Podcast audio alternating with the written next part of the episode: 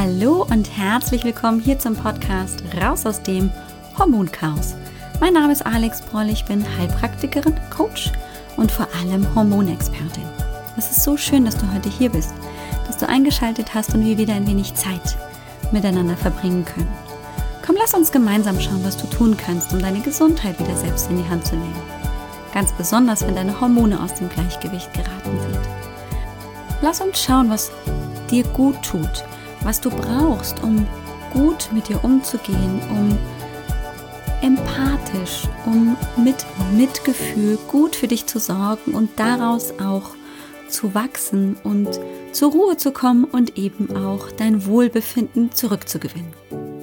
Hallo, willkommen, willkommen zu dieser letzten Folge im Jahr 2020. Wir stehen kurz vorm Jahreswechsel und puh, wir haben ein, glaube ich, alle sehr aufregendes, sehr chaotisches, sehr unstetes Jahr hinter uns.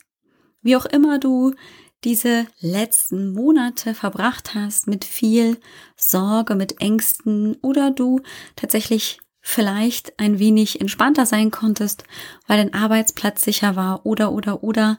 Ich glaube, es hat uns dieses Jahr ganz schön durchgerüttelt und geschüttelt und vieles auf den Kopf gestellt.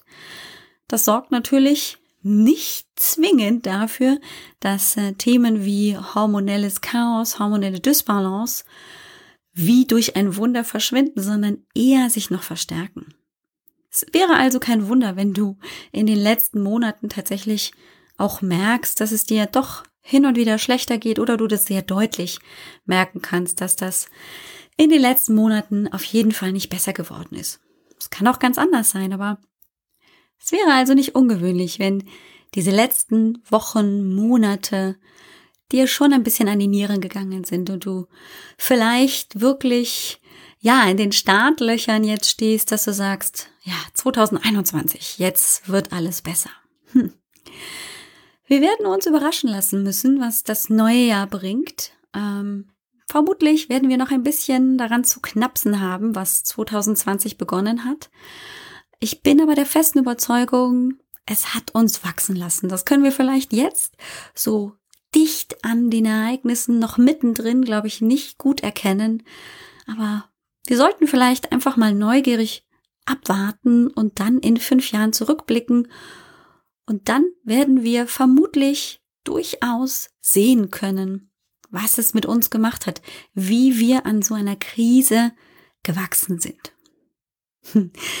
Ich kann mich noch gut dran erinnern, als ich auch damals von meiner Coach ähm, ein Stück weit erzählt bekommen habe. Ich glaube, es waren nicht die Originalworte, aber so nach dem Motto, Frau Breul, Sie werden irgendwann wirklich auch feststellen, wie gut das war, dass Sie durch diese Krise durch sind, durch diese Ehekrise, durch diesen ganzen Trouble. Das werden Sie mit Sicherheit wertschätzen. Und ich habe nur gedacht, hä? Ich versuche mal, äh, keine anderen Worte dafür zu benutzen. WTF wären auch entsprechende Worte, die ich damals aber natürlich noch nicht konnte. Das ist ja relativ neu noch, ähm, diese Abkürzung. Und wenn du nicht weißt, was ich damit meine, alles wunderbar, dann ist das große Fragezeichen in deinen Augen und damals auch in meinen Ohren ähm, völlig in Ordnung. Auf jeden Fall habe ich damals mir die Frage gestellt, hä? Wie kommt die drauf, dass ich irgendwas gut an so einer Krise finden könnte? Naja, und irgendwie habe ich dann dieses Gespräch natürlich auch vergessen und kam also dann wenige Jahre später wieder mal mit den Gedanken auf diese Zeit, auf diese Krise und habe tatsächlich dann für mich schon ein Stück weit festgestellt, hm, sie hatte doch recht. Man mag es ja kaum glauben, aber Krisen haben Wachstumspotenzial. In der aktuellen Krise kann man das meistens nicht sehen. Das ist dann so, als würde man im Wald stehen und die Bäume nicht mehr wahrnehmen können. Aber wenn ich ein bisschen Abstand habe, wenn ich einfach nicht mehr so mittendrin bin, dann gelingt mir das häufig sehr viel besser. Und was mir tatsächlich in dieser ganz großen Krisenzeit sowohl eben, wie es mir körperlich nicht gut ging wo ich so erschöpft und müde und ausgelaugt war und dann natürlich auch, sag ich mal, die emotionale und mentale Erschöpfung und Frustration dazu kam, war ich tatsächlich sehr hart mit mir. Und vielleicht kannst du das auch nachvollziehen. Vielleicht kennst du auch dieses harte, kritische mit sich umgehen, dass Dinge nicht so funktionieren, wie, so die, wie du sie dir vorgestellt hast. Und dann eben auch ähm, eine gewisse Härte dir gegenüber ganz normal ist, dass du auf dich einhämmerst mit inneren Worten, mit Gedanken, mit einfach einem ganz negativen Mindset. Das ist ganz schön unfair, würde ich einfach mal sagen. Und deshalb möchte ich heute zum Abschluss dieses Jahres und ähm, auch zum Abschluss dieser Reihe, die ich dir hier im Podcast ähm, einfach vorgestellt habe, ähm, zum Schluss über das Selbstmitgefühl sprechen. Ich finde Selbstmitgefühl als Begriff tatsächlich super sperrig und irgendwie nicht ganz griffig, wirkt irgendwie gerade in der deutschen Sprache bisschen unhandlich. Deshalb möchte ich gerne hier den Begriff aus dem Englischen hernehmen, Self-Compassion. Und Compassion enthält auch das Wort Passion. Und wer jetzt auch tatsächlich einfach im Englischen ähm, sicher ist, wird sicherlich wissen, was Passion heißt. Das heißt Leidenschaft. Und mir gefiel tatsächlich dieses Compassion so viel mehr, weil es ja bedeutet, ich schenke mir eigene Leidenschaft. Ich gönne mir diese Leidenschaft. Ich gebe sie mir selbst. Und Leidenschaft ist eigentlich, finde ich, was ziemlich Cooles mit Leidenschaft etwas umzusetzen, sich mit Leidenschaft irgendetwas oder irgendjemandem zu widmen, zeugt von viel Einsatz, von Freude daran, in meiner Definition. Und ich kann mich sehr, sehr gut an meine Kinder erinnern und vermutlich wird es bei mir nicht anders gewesen sein, als ich klein war, als Kleinkind, als eben junges Kind und vermutlich kannst du das dann auch bestätigen, dass dieses, diese Leidenschaft als Kind auch ganz völlig selbstverständlich ist. Dass es ganz viel damit zu tun hat, als kleines Kind nur sich selbst wichtig zu nehmen. Die eigenen Bedürfnisse eben zu erfüllen und dafür zu sorgen, dass es mir gut geht. Das machen Kinder ganz automatisch. Und sie geben auch Preis, wenn gerade das Bedürfnis nicht erfüllt ist und tun alles dafür, dass Bedürfnisse erfüllt werden. Und das ist ein völlig normaler Prozess. Je älter die Kinder werden, Ab dem Kleinkindalter ist das dann manchmal eben so, dass wir als Erwachsene, als Eltern, als Gesellschaft natürlich gewisse Regeln haben. Und diese gewissen Regeln dann eben auch vom Kind gelernt werden sollen. So dass es halt nicht unbedingt gerade passend ist, selbst wenn das Bedürfnis ist, die Schokolade jetzt im Supermarkt zu bekommen, dass das jetzt halt gerade nicht angebracht ist und dann also ein Nein kommt und dieses Kind trotzdem aber dieses Bedürfnis erfüllt haben möchte. Und was passiert? Ja, genau. Ein Trotzanfall, irgendetwas, was sehr deutlich macht, dass das Kind mit dieser Entscheidung, nein, es gibt jetzt diese Schokolade nicht, ich erfülle dein Bedürfnis nicht, nicht einverstanden ist. Mit der Zeit, mit der Wiederholung lernt dieses Kind aber natürlich, naja, manche Bedürfnisse werden halt nicht erfüllt. Und so scheint offensichtlich auch unsere Gesellschaft eben aufgebaut zu sein, dass aufgrund von Regeln, von gesellschaftlichen Werten bestimmte Bedürfnisse zurückgestellt werden. Und wir immer weniger tatsächlich eben ganz bewusst Bedürfnisse erfüllen und dass sich natürlich auch aufgrund unserer ja, Erziehung und das Einbinden in die Gesellschaft auch gar nicht so sehr in Frage stellen. Das ist einfach Gesetz. Das ist in Ordnung. Wir wollen dazugehören und es stellt sich eben für die meisten von uns gar nicht die Frage, irgendwie trotzdem drauf zu bestehen, bestimmte Bedürfnisse oder eben ganz besondere Bedürfnisse dann auch erfüllen zu können. Es macht ja auch nicht immer Sinn, all diesen Bedürfnissen nachzugeben.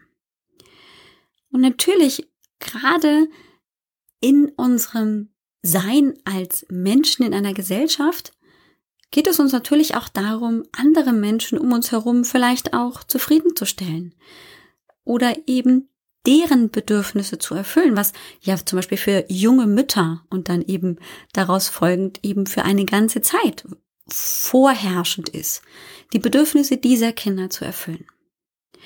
Und auch das Thema des Nicht-Nein sagen können sich daraus dann ja häufig entwickelt, weil ich gerne möchte, dass die Menschen um mich herum glücklich sind, erfülle ich auch Wünsche, hinter denen ich vielleicht nicht zu 100 Prozent stehe, aber ich durchaus das Gefühl habe, das wäre jetzt gerade richtig und total passend. Und ich mir durchaus vielleicht auch ähm, vorstellen kann, dass das gerade für diese Person extrem wichtig ist, ich also auch Mitgefühl dieser Person gegenüber zeige, tue ich es. Es passiert allerdings auch manchmal, dass das dann gegen unsere eigenen Prinzipien und Bedürfnisse geht. Das kostet natürlich vielleicht Kraft. Und dann gibt es natürlich auch Situationen, in denen ich vielleicht nicht den Erwartungen gerecht wurde, von außen aber auch meinen eigenen Erwartungen gegenüber nicht entsprechend gerecht wurde. Und daraus entsteht möglicherweise dann auch eine gewisse Selbstkritik, eine Frustration, dass ich dem nicht gerecht wurde, dass ich also versagt habe. Und ich habe tatsächlich auch ähm, noch mal ein bisschen mehr recherchiert und mir überlegt, ähm, wie ich dir das Konzept von Self-Compassion, von Selbstmitgefühl näher bringen möchte und bin darüber dann auch gestolpert, dass ähm, tatsächlich in meiner Kindle-Mediathek ein ganz, ganz tolles Buch dazu zu finden war, das ich schon vor einiger Zeit gelesen habe, das ich gerne wieder zur Hand genommen habe. Es nennt sich genau so, nämlich Selbstmitgefühl, ist von Kirsten Neff, einer amerikanischen Autorin. Äh, ich glaube, sie ist auch Professorin für Psychologie, die sich ganz früh schon in den 90ern mit diesem Thema beschäftigt hat und einfach daran geforscht hat. Und es ist tatsächlich so, ich denke, du könntest mir dabei auch zustimmen, dass wenn wir sehr hart mit uns ins Gericht gehen, wenn wir wenig Selbstmitgefühl uns gegenüber zeigen, dann überwiegt in der Regel das negative Denken sich selbst gegenüber. Wir rutschen tendenziell in eine Negativspirale und gewinnen häufig dadurch auch, wenn vieles nicht funktioniert, wenn wir häufig sehr selbstkritisch mit uns sind, wenn wir uns häufig selbst überschätzen, wenn wir uns nicht entsprechend Leidenschaft und Mitgefühl entgegenbringen, auch eben dieses Gefühl von nicht genug zu sein mehr tun zu müssen, um eben Anerkennung zu bekommen, um eben diese eigenen Bedürfnisse dann doch irgendwie zu erfüllen. Fehler sind damit häufig nicht erlaubt. Wir erlauben uns nicht, Fehler zu machen und aus diesen Fehlern zu lernen, sondern sie sind gesetzt und ein absoluter Misserfolg. Und mit Misserfolgen geben wir uns tatsächlich gerade dann als heranwachsende und dann erwachsene Menschen nicht so gerne zufrieden. Im Gegensatz zum Beispiel zu diesen Kindern, die vieles, alles eigentlich lernen müssen.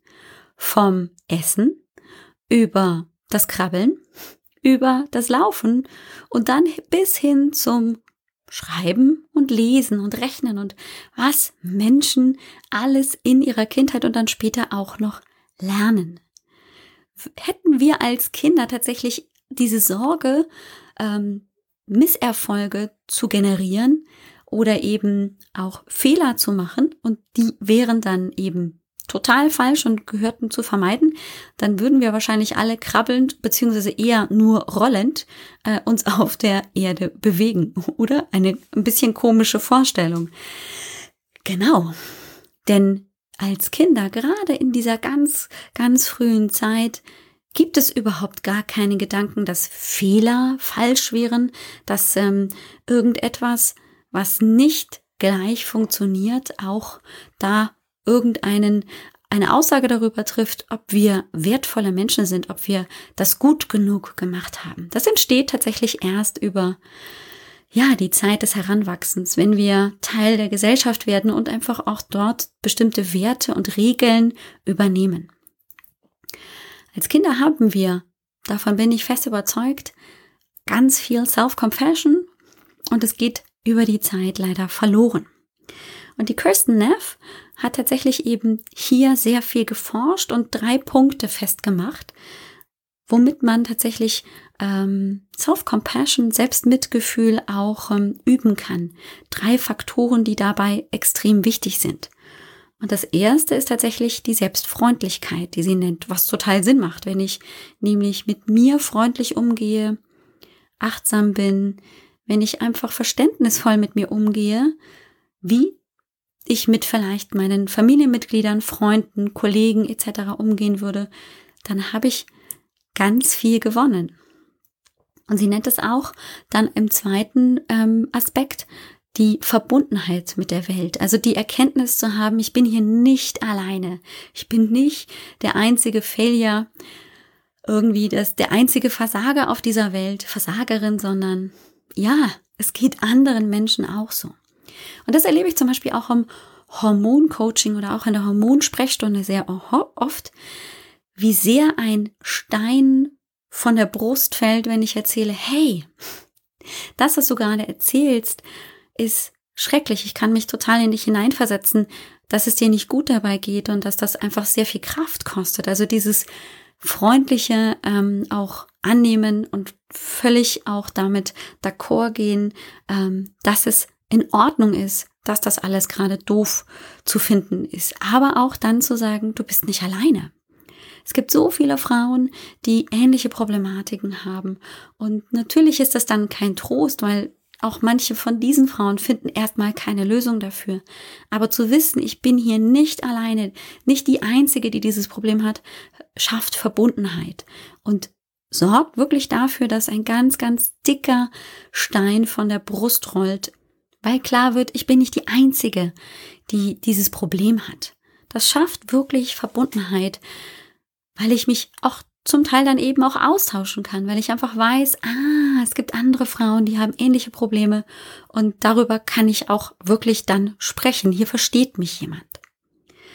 Und dann gehört als dritter Faktor eben auch die Achtsamkeit mit dazu. Und wir haben ja auch ähm, in den letzten Wochen viel über die Achtsamkeit gesprochen, über das wichtige Annehmen von Gefühlen, diese achtsam wahrzunehmen, zuzulassen, was ich gerade jetzt in diesem Moment einfach fühle, wie es mir geht, wo ich es fühle, achtsam auch zu sein, was die eine bestimmte vielleicht Situation jetzt in diesem Moment mit mir macht, einfach bewusst zu sein im Jetzt.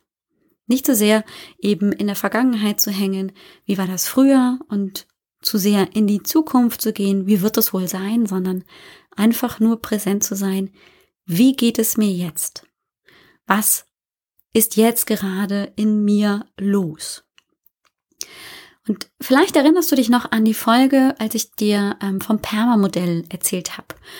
Das ähm, Modell aus der positiven Psychologie, wo wir uns ähm, über dieses Akronym PERMA tatsächlich eben dem Wohlbefinden genähert haben, also die positiven Emotionen uns angeguckt haben, das Engagement, also wie sehr bin ich eingebunden, wie sehr erfüllt mich das auch, was ich tue, dann auch die positiven Beziehungen, das, die Relationships und ähm, auch das Meaning, also wo bringe ich tatsächlich einfach auch meinen Spirit rein? Was hat Bedeutung für mich und lebe ich das schon und eben auch die Accomplishments. Und bei den Accomplishments ähm, habe ich oft das Gefühl, auch bei meinen Frauen im Hormoncoaching, die werden schnell weggewischt. Accomplishments sind die großen Dinge. Ja, das ist so ein Nobelpreis, den man gewinnt oder meinetwegen Doktortitel, den man macht. Das sind häufig in den Köpfen der Frauen nicht die täglichen Erfolge, nicht das, was wir vielleicht dann im Großen als Erfolge verstehen. Aber genau das ist damit gemeint. Die täglichen Erfolge, die kleinen Alltagsdinge, die ich geschafft habe oder auch die Fehler, aus denen ich gelernt habe.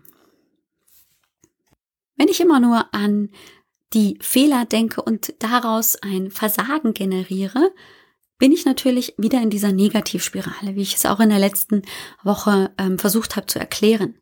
Und das bringt mich aber natürlich nicht weiter. Da bin ich wieder in dieser Sackgasse und ähm, kann mich daraus nicht rausbefördern und gibt mir tatsächlich dann auch dieses Gefühl von Hilflosigkeit. Ich steck da fest und komme da nicht raus. Deshalb ist eben auch ein Perspektivwechsel so wichtig und deshalb kann eben auch der Perspektivwechsel Fehler zuzulassen, daraus zu lernen und dann auch tatsächlich zu realisieren, natürlich erst vielleicht Monate oder Jahre später, das ist daraus dann aber geworden, das hat mich wachsen lassen, ein riesiges Accomplishment. Und ich kann aus eigener Erfahrung wirklich erzählen, wie, wie hilfreich es ist, so an die Sache ranzugehen. Denn natürlich könnte ich jetzt noch ähm, ganz, ganz fürchterlich dafür mich auch schämen, wie vielleicht ähm, vor zehn oder zwölf Jahren ich mit mir umgegangen bin oder wie auch ähm, tatsächlich ich mit meinem Ehemann umgegangen bin und, und, und, vielleicht auch mit der Familie und, und, und. Also die Liste ist lang. Aber daraus habe ich tatsächlich ja nichts gewonnen. Was ich aber definitiv jetzt mit einfach ein bisschen Abstand weiß, dass ich durch diese Krise, durch auch das Fehlverhalten und die Fehler, die ich in dieser Zeit gemacht habe, enorm gewachsen bin. Und jeder Fehler oder jedes, jeder Moment, der nicht ideal gelaufen ist, der auch vielleicht Schmerzen verursacht hat, anstrengend war und auch natürlich oft gefühlt nicht auszuhalten war, hat mich wachsen lassen.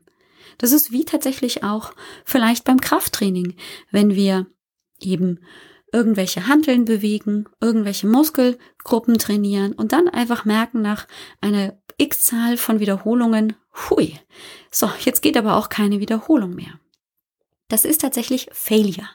Also in dem Moment geht dann eine weitere Wiederholung nicht und ist praktisch dann ein Versagen, was aber dazu führt, dass mein Körper auf dieses Versagen reagiert, die Muskulatur an dieser Stelle so neu baut, strukturiert, dass beim nächsten Mal idealerweise der Körper auf diesen Input reagieren kann und besser reagieren kann als vorher und dadurch eben das Versagen nicht mehr stattfindet. Ich also weiter wachse. Das hat tatsächlich eben Krafttraining bringt es mit sich und das können wir natürlich auch auf unsere mentale Gesundheit übertragen. Und deshalb möchte ich dich dazu motivieren, hin und wieder mal, das muss nicht die ganze Zeit sein. Das darf auch sich doof anfühlen, wenn die Symptome, die Beschwerden, die du hast, einfach anhalten. Aber immer wieder auch dir äh, vor Augen zu führen, dass das nicht alles negativ ist, sondern dass es durchaus Wachstumspotenzial innehat. Dass man es nicht immer sehen kann, ist auch klar. Aber vielleicht von heute aus in fünf Jahren betrachtet, kannst du durchaus sehen, was es dir gebracht hat, wohin es dich geführt hat, wie du vielleicht einfach mit all diesen Schwierigkeiten trotzdem gewachsen bist.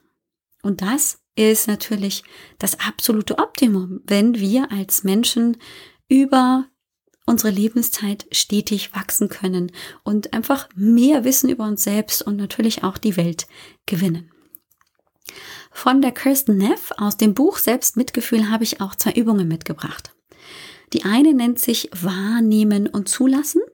Ähm, das bedeutet, dass ich eben tatsächlich mir immer wieder auch die Gelegenheit gebe, ähm, einfach vielleicht das, was gerade blöd ist, was mir nicht gut tut, wo ich vielleicht versagt habe, wo ich sehr, sehr kritisch mit mir umgegangen bin, einfach mal wahrzunehmen.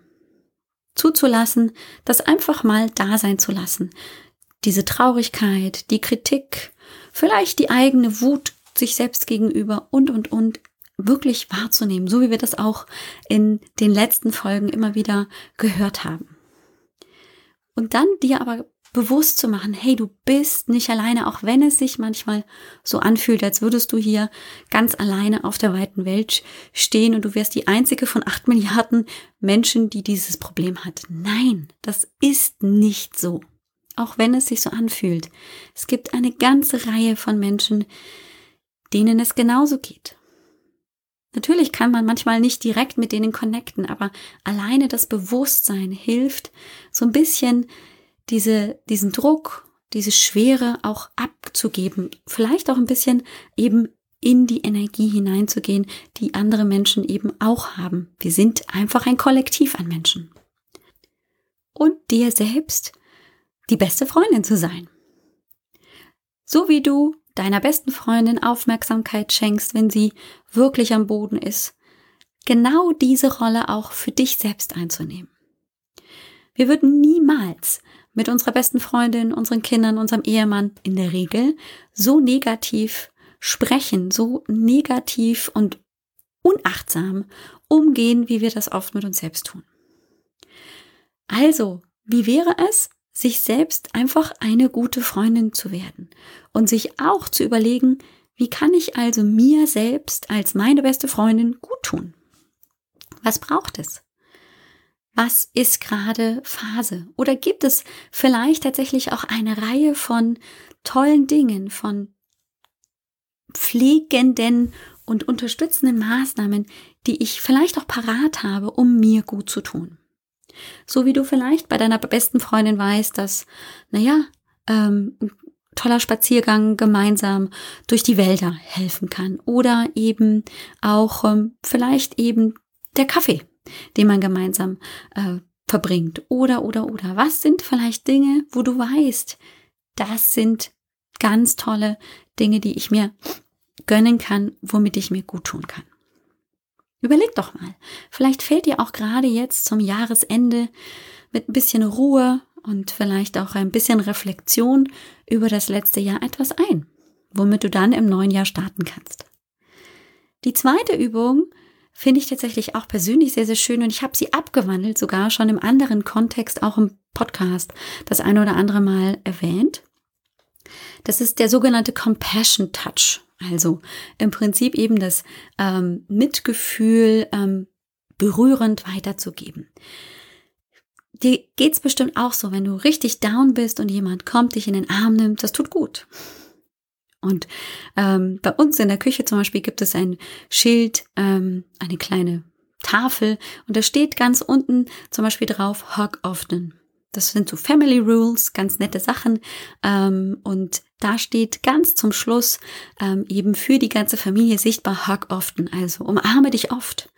Und in dem Fall, ja, ist das etwas, was meinen Kindern unheimlich gut tut, was mir, wenn ich meinen Mann gerne umarme, auch gut tut und andersrum natürlich auch. Und Umarmung hat etwas, das Stress reduziert, das tatsächlich Mitgefühl einfach schon impliziert und ganz viel mit Berührung eben auch sofort im Körper ankommt.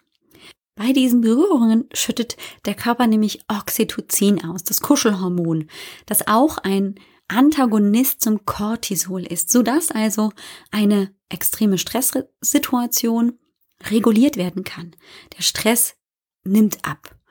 Und wir aktivieren durch die Berührung eben häufig den Vagusnerv, das ist der große Anteil des Parasympathikus, der uns eben dann auch runterkommen lässt. Und im, in der Entspannung, anstatt des Stresses, können wir natürlich auch ganz anders denken und ganz anders mit uns umgehen. Und deshalb empfinde ich auch gerade die Berührung, gerade auch wenn ich mit meinen Patientinnen in der naturheilkundlichen Praxis arbeite, wenn ich schröpfe, massiere oder einfach auch mit Akupunkturnadeln, so komisch sich das anhört, ähm, arbeite, passiert ähnliches. Durch diese wirklich körperliche Berührung kann der Körper entspannen. Das ist auch der Grund, warum viele Menschen auf Massage so gut reagieren und warum eben auch wirklich Physiotherapie nicht nur das Korrigieren von Muskelfehlstellungen oder eben anderen Problemen ist, sondern auch beim Menschen wirklich zu Stressrelief oder dafür sorgt. Und ich verbinde tatsächlich gerne diese Übung mit einer weiteren besonderen Art der Berührung, die ich mir selbst geben kann, indem ich einfach nicht nur die meine, meinen Solarplexus berühre oder meine Hand auf mein Herz lege oder auf den Bauch, was ich eben sehr gut machen kann mit diesem Compassion Touch, dass ich irgendwo einfach eine bestimmte Körperstelle berühre und dadurch dann eben erstmal Kontakt zu mir herstelle und dann vielleicht auch einfach an diese Stelle ganz bewusst tief atme, den Atem dorthin fließen lasse, sondern vielleicht sogar das noch verbinde mit dem sogenannten Butterfly Hug. Den habe ich in meiner EMDR-Ausbildung in der Traumatherapie kennengelernt und sehr, sehr schätzen gelernt, weil er auf so angenehme Art und Weise zusätzlich wirklich auch ähm, noch sehr schön auf zweifache Art und Weise, weil ich eben auf überkreuzte Art die Arme auf meine Schultern, auf die Seiten lege, auf die Oberarme, eben ganz intensiv auch äh, mir Umarmung schenke und eben auch diese Ausschüttung von Oxytocin verstärke damit natürlich auch den Stress reduziere. Also egal wie du es machen möchtest, ob du jetzt einfach nur die Hände auf die auf den Solarplexus unterhalb des Rippenbogens, Leben in der Mitte deines Bauches ähm, unterhalb der Brust legen möchtest oder eben auf den Bauchnabel oder irgendwie aufs Herz oder du beide Arme einfach rechts und links überkreuzt auf deine Schultern legst und dann ganz bewusst atmest.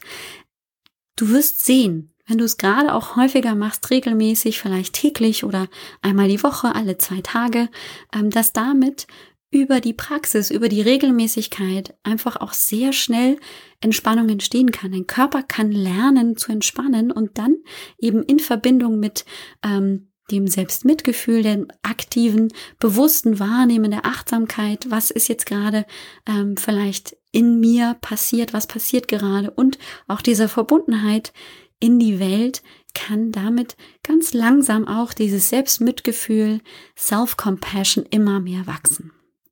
Vielleicht ist das ein sehr schöner Impuls zum Abschluss des Jahres. Wir wollen damit auch diese kleine Serie zum Ende bringen, auch wenn immer wieder das Thema mentale Gesundheit, Psychohygiene, äh, Umgang mit den eigenen Gedanken hier Platz finden wird, weil ich es ganz, ganz wichtig finde, wird es jetzt in den nächsten Wochen tatsächlich so eine kleine Art von neuer Miniserie geben. Und ich bin mal gespannt. Ich habe so einen kleinen Versuchsballon, den ich dir jetzt gerne einfach anbieten möchte.